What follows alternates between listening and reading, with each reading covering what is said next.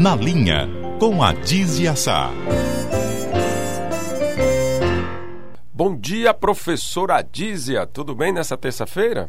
Bom dia, Luiz. Bom dia, ouvinte. Bom dia, companheiro do estudo. Tudo bem, Luiz? E para você, tá bem? Ah, eu tô ótimo. Tranquilo, tranquilo. Fumando ainda seus charutos? Ah, muito pouquinho. Muito pouquinho. Menos do que eu gostaria. Mas de vez em quando eu dou uma pitada, né?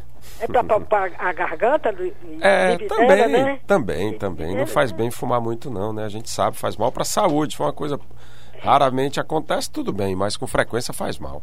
É, Eu fumei muito, viu, Luiz? Aí Foi? comecei a perder a voz. Foi. Aí comecei a perder minha voz, perder minha voz. E digo, meu Deus, eu vou viver de quê? Era magistério e rádio, aí deixei de, de fumar. Mas ainda hoje tenho vontade, viu? Que bom que você deixou, isso é Deixei. importante. É um exemplo para muita gente, né? Agora, perguntar aqui um assunto para você. Você tem ouvido falar de Copa do Mundo? Sabe quantos dias faltam para a Copa? O que é isso? Copa do Mundo de futebol, aquele que as seleções de todos os países se enfrentam, que o Ninguém Brasil fala, né, Luiz? não se fala, né, Dizem? Eu não tenho, eu estou brincando, evidentemente que a gente está informada, mas é tão pouca a informação que se tem, É, né? Há quantos dias falta para quantos dias para a Copa? 23? Eu não sei, nem eu, nem você. A gente não está acompanhando. quantos dias falta para a Copa? Jacó disse que é mais ou menos isso. É, porque as pessoas sabem mais ou menos, mas não tem muita certeza. Mas é como em outras antigamente, Copas né? do Mundo, a cidade estava enfeitada, Ah, o comércio estava fazendo campanhas se enfeitando, as ruas se enfeitando, a própria TV com as publicidades, né, com muita, É. muita emoção. Pra frente Brasil, que salve a isso, seleção. Luiz? Hã? A que se atribui isso? Eu acho que Esse- tem muito a ver com o fracasso da última Copa, diz. Você não acha? Não, para mim seria um estímulo. Eu perdi na primeira, mas vou ganhar na outra. Mas as pessoas não pensam assim, começa a baixar a crista, ficam desvalorizados os, os jogadores, já não tem aquele valor importante, né? Que eles têm, né? Quais são os, os- os grandes jogadores que nós temos hoje em dia, Luiz? É, a seleção, a seleção é forte, tem Neymar como grande líder, mas, mas tem uma, um aspecto importante a dizer, que é o seguinte: 65% dos brasileiros, isso aí é é pesquisa de opinião, de- se dizem não interessados na Copa do Mundo. É, É um fenômeno, né, Adízia? Porque normalmente o brasileiro é tão, é, tão carinhoso com o futebol, gosta tanto da sua seleção, participa tanto, né? Esse é um fenômeno, é, uma- é uma- é um fenômeno social que a gente deve estudar. Por que será? Será que o brasileiro está mais triste?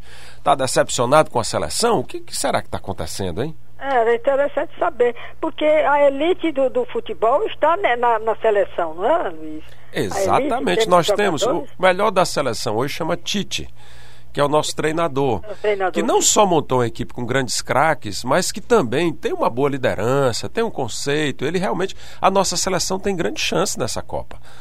Mas, a questão, mas assim, chama-me muito a atenção o fato das pessoas não estarem interessadas pela Copa. Quase 70% das pessoas não querem saber de Copa do Mundo.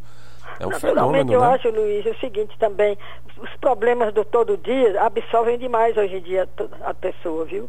Os problemas de todo dia, a caristia, as dificuldades de emprego, o trânsito está muito caótico, de maneira que há motivos para que as pessoas não se estimulem.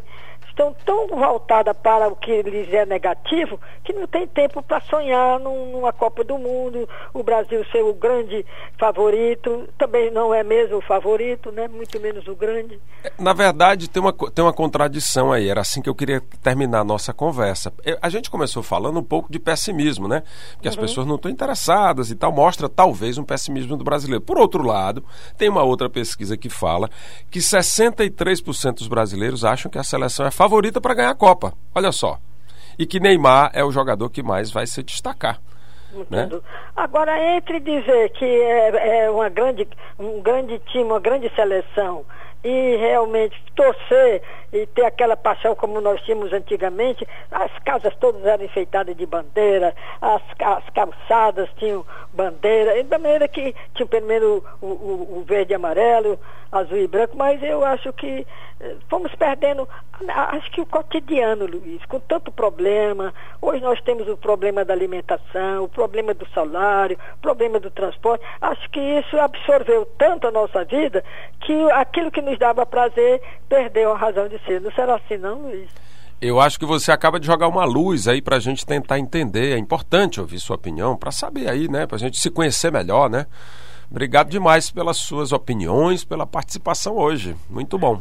Até amanhã, se Deus quiser, eu cumprimento a todos os nossos ouvintes e os companheiros do estúdio.